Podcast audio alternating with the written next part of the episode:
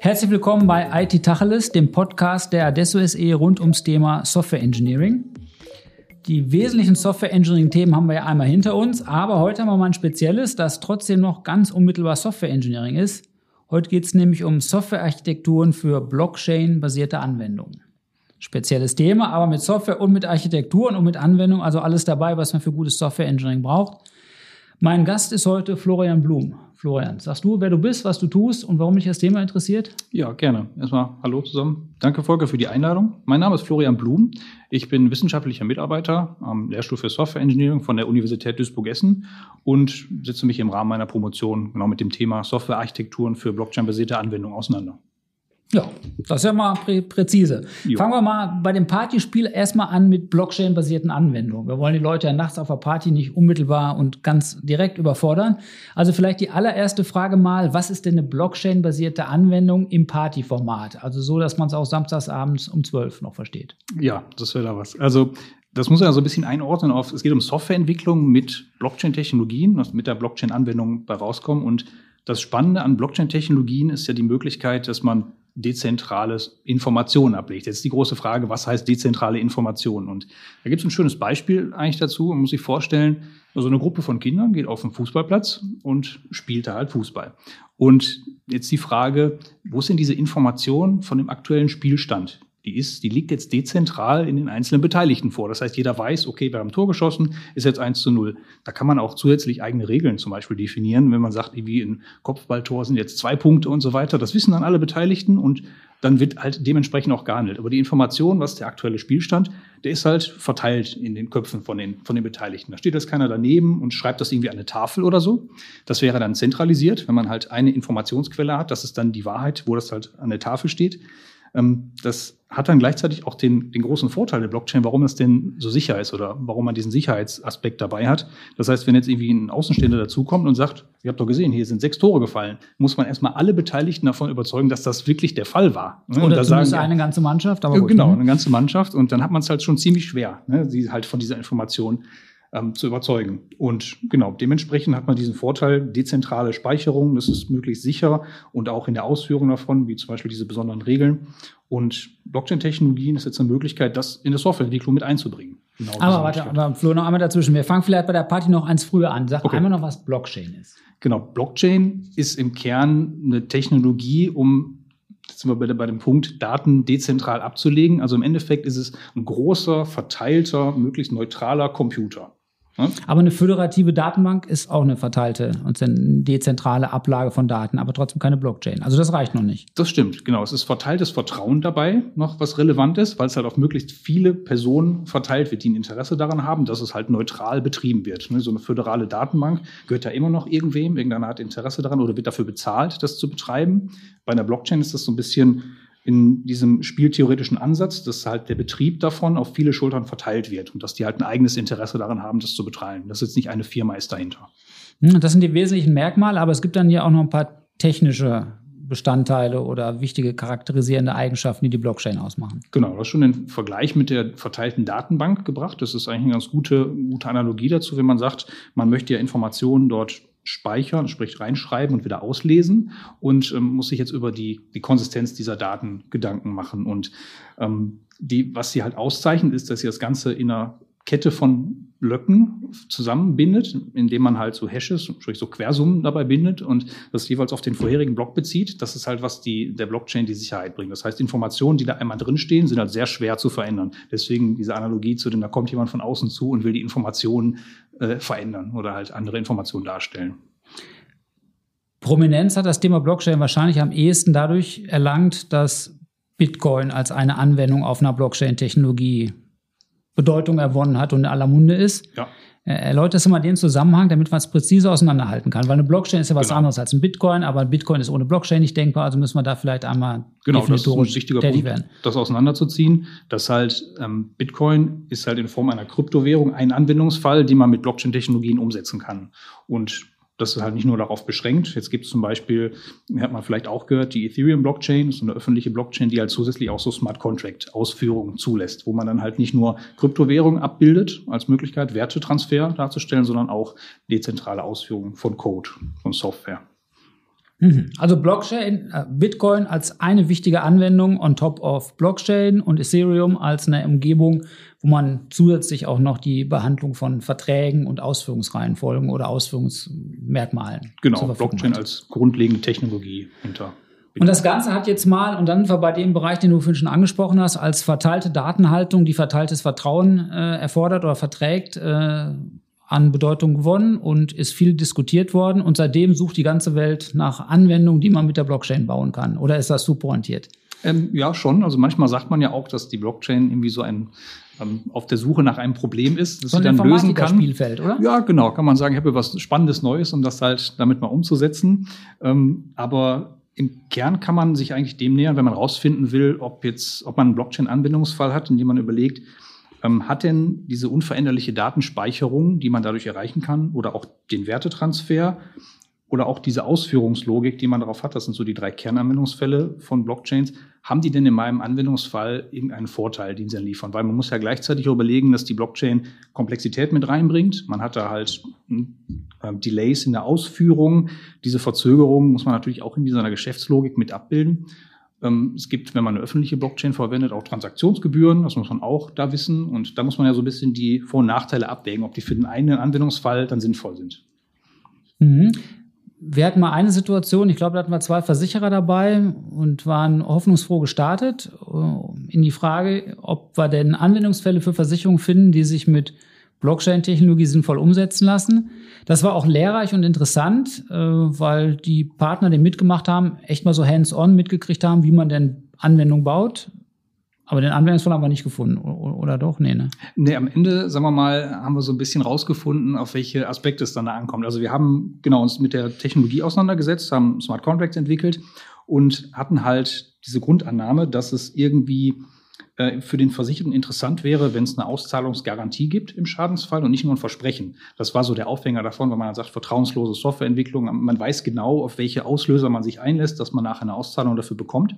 Und das stellte sich aber nachher raus, dass das die Versicherten gar nicht so spannend finden, weil sie der Versicherung sowieso vertrauen. Das heißt, diese Dinge wie, welche Vertrauensverhältnisse zwischen den Beteiligten haben wir da eigentlich, sind halt ziemlich wichtig am Anfang rauszufinden, um mal zu sagen oder einen Anwendungsfall einzuordnen, ob der Blockchain an der Stelle sinnvoll ist oder nicht. Das heißt, mhm. gerade wenn so eine Vertrauens... Äh, wenn das eh schon da ist, braucht man es nicht. Ja, das leuchtet mir ein. Genau. Aber wie, wie kann eine Firma jetzt unabhängig von Versicherung oder nicht denn rausfinden, ob ein Anwendungsfall, der so ein bisschen jetzt mal nach Blockchain riecht vielleicht, Verteiltheit, Vertrauen spielt eine Rolle, ob denn der tatsächlich Blockchain geeignet ist oder nicht?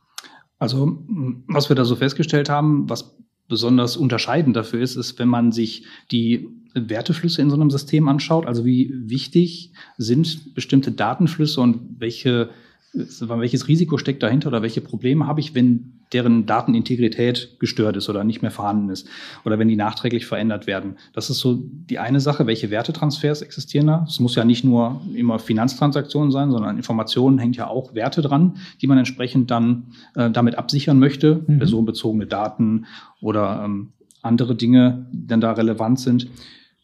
Ähm, das in Kombination mit den Vertrauensverhältnissen, die man für die Beteiligten da sieht, die ähm, können halt zu Situationen führen, wo man sagt, es gibt irgendwie kein Vertrauensverhältnis, es ist aber trotzdem die Notwendigkeit, da Werte auszutauschen. Insbesondere, wenn man jetzt Anwendungsfälle internationaler Art sieht. Da sind man zum Beispiel in verschiedenen Rechtsprechungen und hat da ein Problem, wenn man sich halt zwischen den Beteiligten austauschen muss. Deswegen mhm. war das Versicherungsbeispiel da auch nachher das Fazit, wir sind innerhalb von Deutschland, die Versicherung, auch der Versicherte und die Versicherung ist innerhalb von Deutschland, da kann man sich mit irgendwelchen Gerichten im Zweifel auch einigen, da gibt es gar nicht dieses Risiko. Aber wenn man es halt internationaler betrachtet, Tat, dann ja. hat man da genau diese Punkte. Das heißt, das sollte man da hinterfragen, welche Wertetransfers es gibt, welche Vertrauensverhältnisse man da hat.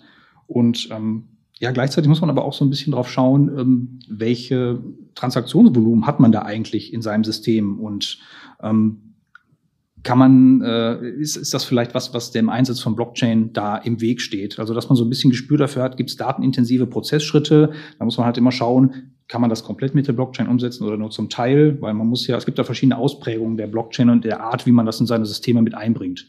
Und Da kann man das entsprechend abwägen, ob man jetzt zum Beispiel nur die Datenspeicherung nimmt oder einen Teil der Datenspeicherung oder ob man die Zusicherung der Sicherheit alle 15 Sekunden braucht oder einmal am Tag. Das kann man da so abwägen. Vorurteil wäre ja auf jeden Fall mal, ist teuer. Also kostet viel an Energie zum einen mal und genau. damit sind insgesamt die Transaktionskosten hoch. Macht man also vielleicht nicht für so ein Hochfrequenzgeschäft.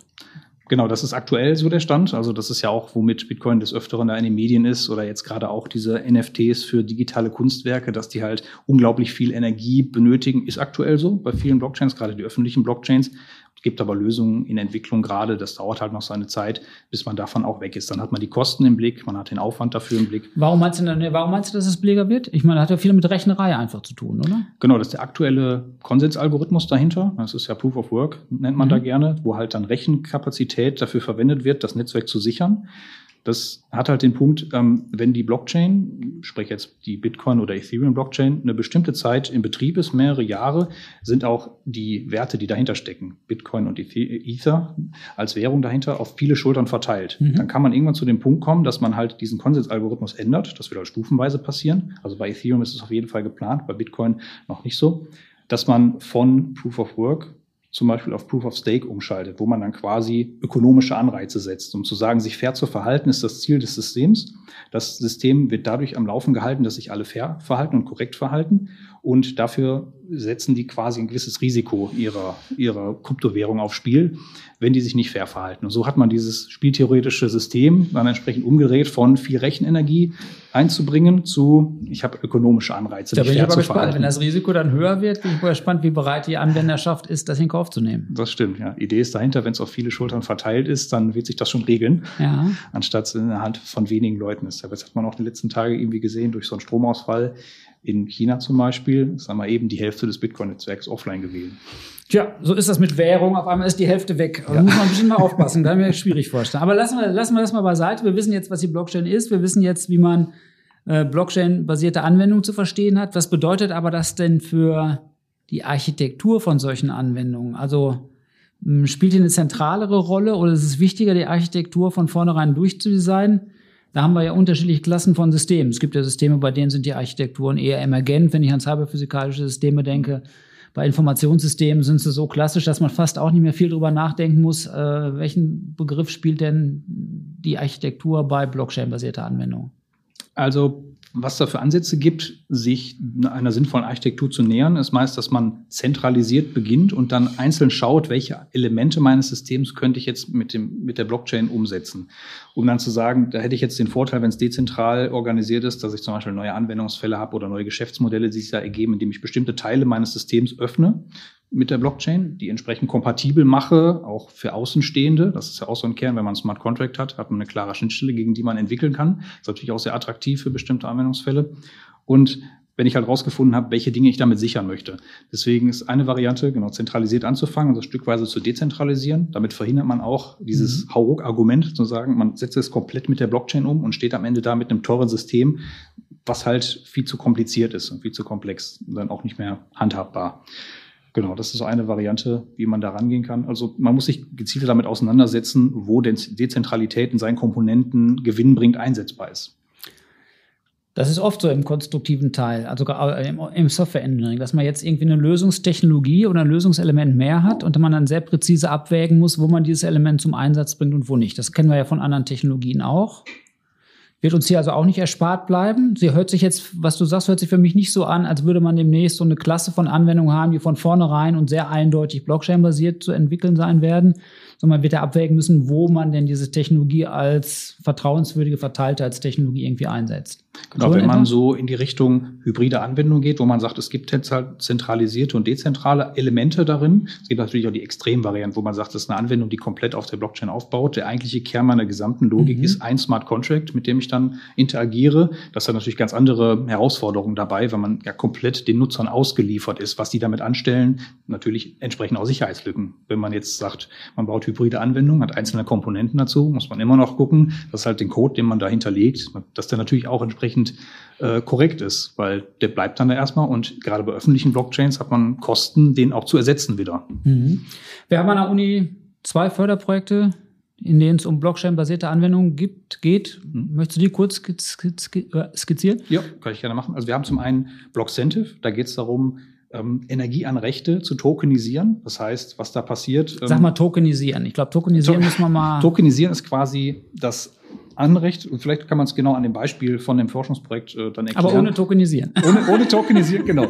Ohne tokenisieren. Und zwar werden dort die äh, Entnahmerechte für ein Gassystem halt auf der Blockchain abgebildet. Das heißt, ähm, es geht darum, dass zum Beispiel gaserzeugende Werke entsprechend Token auf der Blockchain ausgeschüttet bekommen für die Menge an Energie, die sie ins System reinschieben und gleichzeitig dann der Endkunde einen Token einsetzen muss, um diese wieder zu entnehmen aus dem System. Das ist halt so ein, so ein Gleichgewicht. Da ist aktuell muss man ja quasi für jeden Käufer einen Verkäufer finden und andersrum.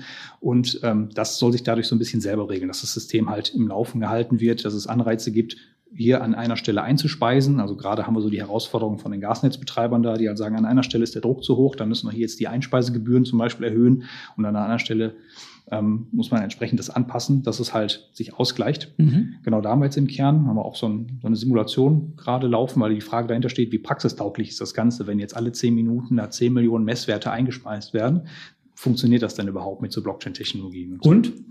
Aktuell sieht es ganz gut aus, aber es ist auch, weil wir die Blockchain quasi noch selber in der Hand haben. Es ist okay. jetzt kein öffentlicher Blockchain-Test okay. gewesen, weil okay. ich glaube, da muss man ganz andere ja. Preise annehmen. Mhm. Aber auch für die Richtung gibt es halt Lösungen, wo man sagt, man macht es vielleicht nur jede Stunde und ähm, hat dann nicht die Sicherheit, alle 15 Sekunden zum Beispiel, dass die Tokens da stimmen. Mhm. Genau, das andere Projekt ist ähm, BIM Contracts. Da geht es halt darum, die Bauprozesse zu optimieren. Und gerade dieses Problem, dass halt so kleine mittelständische Unternehmen in Bauunternehmungen ähm, in Insolvenz geraten, wenn es halt so zu Problemen kommt in der Zahlungsabwicklung. Und ähm, da ist das ist der Smart Contract Teil, der dann eine besondere Rolle spielt. Genau. Der gibt einem dann halt da die Sicherheit, dass man auch zu Teilauszahlungen kommt, weil im Grunde geht es darum, dass man halt im Idealfall viele große Rechnungen oder wenige große Rechnungen schreibt, weil halt dieser Prüfaufwand zu groß ist, viel mhm. Bürokratie und Papier drumherum. Und die Idee ist, wenn man es halt kleinteiliger macht und mit Smart Contracts automatisiert, kommen halt die Beteiligten auch schon zu Teilauszahlungen währenddessen und hat halt so deren Insolvenz quasi verhindert. Okay. Jetzt gucken wir ja aus Software Engineering Sicht drauf. Hm, jetzt nehmen wir mal an, irgendjemand hat schon entschieden und auch gut analysiert, er will seine Anwendung Blockchain-basiert bauen. Was bedeutet das, das denn jetzt an Kompetenzen für die beteiligten Personen und vielleicht auch an Strukturen für die durchzuführenden Prozesse, also Entwicklungs-Betriebsprozesse, ist ja nicht mehr voneinander zu trennen. Also für beides. Das wird ja irgendwie sich ein bisschen verändern. Eine Blockchain-basierte Anwendung baut man ja vielleicht ein klein bisschen anders als ein Informationssystem. Genau, weil man sich ja damit auseinandersetzen muss. Jetzt haben wir eine Blockchain-Komponente da drin. Zum einen, wie ist die aufgestellt? Ist die halt an einer öffentlichen Blockchain oder ist das eine öffentliche Blockchain? Betreibe ich die selber? Muss ich quasi die einzelnen Beteiligten der Blockchain-Infrastruktur halt kennen? Muss ich das selber aufsetzen? Oder kann ich mich auf eine etablierte Struktur da verlassen? Gleichzeitig muss ich aber auch schauen, wie ist dann zum Beispiel, wenn ich eine öffentliche Blockchain nutze, die Auslastung gerade, weil das ja dann auch Einfluss auf meine Prozesse nehmen kann. Wenn ich weiß, da ist gerade viel los, die Transaktionsgebühren sind zum Beispiel hoch, darauf muss ich dann vielleicht auch Rücksicht nehmen und sagen, okay, wir stellen mal erst unsere Transaktion ein bisschen zurück oder warten damit oder sammeln die so ein bisschen. Ähm, wenn es halt dann zeitkritisch ist, habe ich natürlich dann ein Problem. Und viel ähm, kommt natürlich auch rein aus so Entwicklung von verteilten Anwendungen, dass man schon mal ein Gefühl dafür hat, wie schlimm ist das für meinen Geschäftsprozess, wenn sich da halt Verzögerungen einschleichen oder kann ich damit umgehen und muss ich das direkt von vornherein planen. Auch auf der Nutzerseite, je nachdem, wie nah ich zu dem, dem Nutzer die Blockchain bringe, muss ich dem ja auch als UI, UX-Designer irgendwie erklären, dass da im Hintergrund komplexe Prozesse ablaufen, dass es jetzt irgendwie zu einer, ja, zu einer Verzögerung kommt und dem trotzdem noch klar machen, was da passiert oder dass es halt alles sicher ist, aber halt eine Zeit dauern könnte. So. Mhm. Genau, und halt auch so ein bisschen diese Idee, ähm, wo habe ich in meinem Prozess eigentlich so datenintensive Prozesse? So aus Cloud-Zeit ist man so ein bisschen verwöhnt, ja, sagt, das speichern wir einfach mal weg oder im Zweifel holen Hier wir uns noch so eine Cloud. weggespeichert, oder? Genau, da muss man halt sich schon im Vorfeld überlegen, welche Informationen sind es besonders schützenswert, um halt genau das abwägen zu können. Klingt mhm. so ein mhm. bisschen so nach den Erzählungen aus Mainframe-Zeiten, wo man sich genau ja, überlegen ja. musste, ne, was man Spannend, da ausführt. kommt alles wieder. Ja. Lass uns mal auf zwei Anwendungsfälle gucken. Äh, Währung haben wir schon besprochen, da reden wir nicht mehr drüber jetzt hier gerade im Dortmunder Kontext zuletzt ein bisschen Trara gemacht hat, das Fan-Token vom BVB. Mhm. Ich habe nie so genau, genau verstanden, was für ein Anrecht denn da verhandelt wurde. War es mehr als das Spielen der Hymne beim Einmarsch der Mannschaft? Äh, vielleicht kannst du das nochmal einsortieren, warum das denn überhaupt eine Blockchain-basierte Anwendung hätte sein können oder sogar ist. Ist ja Schnuppe, ob es noch kommt oder nicht. Genau, also ich glaube, soweit ich das verstanden habe, ist es so, dass dieser Fan-Token auf einer Blockchain ausgeschüttet wird oder halt dort hinterlegt wird. Ähm, jetzt hat man dabei neben dieser Hymne, die man dann da auswählen kann zum Beispiel, also Mitbestimmungsrecht mehr bei den Fans, um die so ein bisschen da abzuholen. Gleichzeitig sieht man das auch so ein bisschen als Finanzierungsinstrument, um halt auch kleinteilig nicht nur in Form von so oder in Größen von Aktien, die man da spricht, sondern auch so kleinteilig in Form von Tokens, ein paar Euros oder so, die Möglichkeit erhält, dem Verein halt finanziell Unterstützung zukommen zu lassen. Das ist jetzt nicht nur, vielleicht nicht nur bei Dortmund so, aber vielleicht auch viele kleine Vereine würden davon profitieren, indem sie halt eine, eine harte Fanbase aufbauen, die die halt aber in Form von Tokens schneller fördern könnten, als würde sie das jetzt in Form von Aktien zum Beispiel machen. Klar hat man Mitbestimmungsrecht. Aber eben nur immer definiert und bezogen auf ganz einzelne und kleinteilige Möglichkeiten der Mitbestimmung. Da wird ja nicht drum verhandelt, was für ein Spielertransfer passiert, sondern Vielleicht, Welche Farbe vielleicht, vielleicht hat. jetzt noch nicht. vielleicht jetzt noch nicht. Vielleicht ja, jetzt noch nicht. Ja, Also- vielleicht jetzt noch nicht, stimmt. Ja, es gibt ja auch andere Vereine. Ich meine, auch Barcelona zum Beispiel hat ja auch so einen Fan-Token. Und ähm, ich kann mir schon vorstellen, dass wenn die damit halt viel oder einen großen Teil ihrer Finanzierung ähm, stemmen, dass damit auch irgendwann so Spielertransfers beeinflusst werden können. Ne? Wenn es halt da auch nicht um geringe Summen geht. Ich glaube, die haben ein paar Millionen innerhalb von einer halben Stunde mit ihrem Tokenverkauf Mhm, dann okay. eingesammelt. Also Gut, anderer Anwendungsfall, der vielleicht ein bisschen ernsthafter ist, zumindest ernsthafteren Hintergrund unmittelbar mal hat, wäre vielleicht sowas wie ein Impfausweis. Diskutieren wir in Europa ja gerade. Irgendwann werden die Grundrechte ja nicht mehr eingeschränkt sein. Und man kehrt zurück in den Status des Grundrechteinhabers, zumindest wenn man niemanden mehr gefährdet. Und dann wäre so ein Impfausweis, so ein internationaler Grad, vertrauenswürdig, fälschungssicher, natürlich viel wert. Das hört sich für mich so unmittelbar nach einer Blockchain-Anwendung an. Ja, würde ich auch sagen. Es gibt auch so Ansätze wie dieses U-Birch-Protokoll oder diese U-Birch-Projekt. Ich meine, das ist auf Basis von dem IOTA-Tangle, auch da aus Deutschland. Und ähm, genau die Idee ist, dass man halt eine einheitliche Schnittstelle hat für so einen Impfausweis, was ähm, natürlich sehr gut ist, gerade wenn es interna international geht. Wenn man schon mal Gerade zwischen zwei dann. Firmen Ja, versucht hat, irgendwie ein, Programmierinterface zu definieren, ist ja schon eine Herausforderung, aber das halt global zu machen, ist nochmal eine ganz andere Herausforderung. Aber das klingt auf jeden Fall stark nach einem Blockchain-Anwendungsfall, hat aber auch die Herausforderung, dass man dieses Identitätsproblem damit lösen muss. ne? Also nachzuweisen, dass Das ist sowieso ein Problem, Identität ist. Absolut, ja. Es ist da weiterhin ein Blockchain-Problem. Es gibt da verschiedene Ansätze, die gerade auch so im Hintergrund für Abwicklung von Wahlen auf der Blockchain oder Umfragen und so weiter, dass man halt die Manipulation vermeiden will, indem man sagt, man macht sich einer Mhm. zehn Accounts und kann dann entsprechend zehn Stimmen abgeben. Das müsste wahrscheinlich auch durch welche Länderstrukturen getragen werden, dass die da eine Kombination aus dem Ausweis zum Beispiel mit einer digitalen Blockchain-Identität anbieten. So kann man dem entgegenwirken. Manche Ansätze gehen einfach auf eine Handynummer erstmal als ersten Ansatz. Aber genau, das bleibt generell auch so ein Problem. Gerade wenn man so öffentliche Blockchains nutzt und Projekte hat, die wirklich international sein sollen. Gut, jetzt lass uns mal versuchen, so ein kleines Fazit zu ziehen. Soll man sich jetzt mit Blockchain auseinandersetzen, sagen wir mal so als Software-Engineer, bleib sagen wir mal als Software-Ingenieur, der noch ein bisschen Software-Engineering machen möchte, 10, 20 Jahre lang, muss der irgendwann mal mit Blockchain sich auskennen, zumindest so sehr, dass er weiß, wann er es einsetzt oder nicht? Oder ist es gerade eine Mode, die in ein paar Jahren auch vorbei ist? Ich gehe davon aus, dass uns Blockchain dauerhaft beschäftigen wird. Wahrscheinlich irgendwann in so einem Maße, wie man auch das Internet nicht mehr wahrnimmt. Das setzt sich ja auch halt nicht weiß, durch, oder? Das Internet setzt sich, ist ja auch Neuland für uns. Ja. Von daher ähm, muss man halt schauen, wie die ähm, ja, Verzahnung dann nachher wird oder wie selbstverständlich das wird, dass manche Informationen auf der Blockchain gespeichert sind. Also manche sagen auch, dann fragt man in Zukunft nicht mehr, oh, das ist auf der Blockchain, sondern warum ist das eigentlich nicht auf der Blockchain? Irgendwelche Wahlergebnisse Vielleicht sagt zum man Beispiel. einfach, es ist irgendwo gespeichert und, und uns interessiert gar nicht wo, oder? Genau, du musst mir glauben, dass das, dass das halt der Fall ist. Ich meine, vernünftige. Technologie wird wegabstrahiert, das meine ich jetzt sogar ernst. Ja? Also irgendwann, Ja. das ist ja gerade eine technologische Debatte, speichert man so oder Ja. äh, anders. Äh, solange die, die fachlichen Anforderungen erfüllt sind, was die Fälschungssicherheit und die Vertrautheitsniveaus angeht, interessiert es den Anwender natürlich überhaupt gar nicht, was für eine Technologie dahinter steckt. Klar, wenn ich den Nutzen daraus ziehe und den sehen kann, dann weiß ich, die Daten sind sicher Klar, aufgehoben. das ist klar. Kennen, ja. Aber dann bleibt die Frage, ob es dann im Kanon der Speichermodelle oder Speicherarchitekturen irgendwie bleibt. Glaube ich nicht, weil ähm, das wird ein Aspekt sein, also verlässliche Daten. Ne, das sieht man ja auch zum Beispiel zu Geoinformationsdaten oder Informationen zur Luftqualität in Städten zum Beispiel, Mhm. die ja auch dann immer öffentlicher werden und halt auch allgemein genutzt werden kann, auch irgendwie so als eine Art Gemeingut dann gesehen werden. Ähm, aber dieser andere Aspekt, der ja diese dezentrale Codeausführung und ähm, sagen wir mal dieses automatisierte Ausführen von klar definierten Regeln ähm, führt, glaube ich, noch zu Anwendungsfällen, die man jetzt sich nicht so vorstellen kann. Also ich, es gibt noch so Zukunftsgespinne, wie zum Beispiel dezentrale autonome Organisationen, die halt sagen, da setzen sich global verschiedene Menschen zusammen, die sich gar nicht kennen müssen oder auch nicht vertrauen müssen. Die haben aber ein klar gemeinsam definiertes Ziel, was sie halt in Form von so einem Smart Contract mal niederschreiben, sich entsprechend daran beteiligen und den Wert davon erhöhen und dann aber auch klar sowas wie, wer kriegt welches Gehalt und so weiter vor, vorher definiert ist und die sich halt so zusammenfinden können. Ich glaube, das nimmt viel Reibung weg, mhm. auch so für internationale Kollaboration. Ja. Mhm. Ja, prima. Flo, Dankeschön. Sagst du uns noch was zu hm, Literaturempfehlungen oder Videoempfehlungen, welche Empfehlung auch immer, aber zum Kontext Blockchain? Ja, zum einen haben wir da ähm, ein ganz interessantes Buch, ähm, Architecture for Blockchain Applications, das ist von dem Ingo Weber und seinen Forschungskollegen. Ähm, die geben ganz guten Überblick darum, was Blockchain-Technologie allgemein, auch so, um das für sich als Softwarearchitekt oder Softwareentwickler einzuordnen, auch so, welchen Einfluss hat das auf die Qualitätseigenschaften des Systems. Also es holt einen da ganz gut ab, wenn man so als Software-Engineer da drauf schaut. Und auch so ein paar Fallstudien dabei, um so Praxistauglichkeit besser einzuschätzen, wo man jetzt Blockchain für einsetzen kann.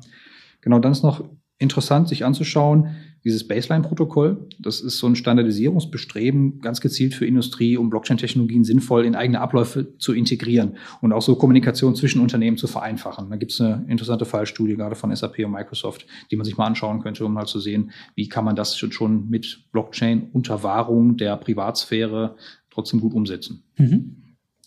Gut, prima. Danke dir. Ja, sehr gerne. Das alles kommt auf unserer Landingpage zu stehen, also www.adesso.de slash podcast. Flo, vielen Dank für die Einblicke in die Blockchain-Technologie und weiter viel Erfolg beim Promotionsversuch. Ja, vielen Dank. Danke für die Einladung.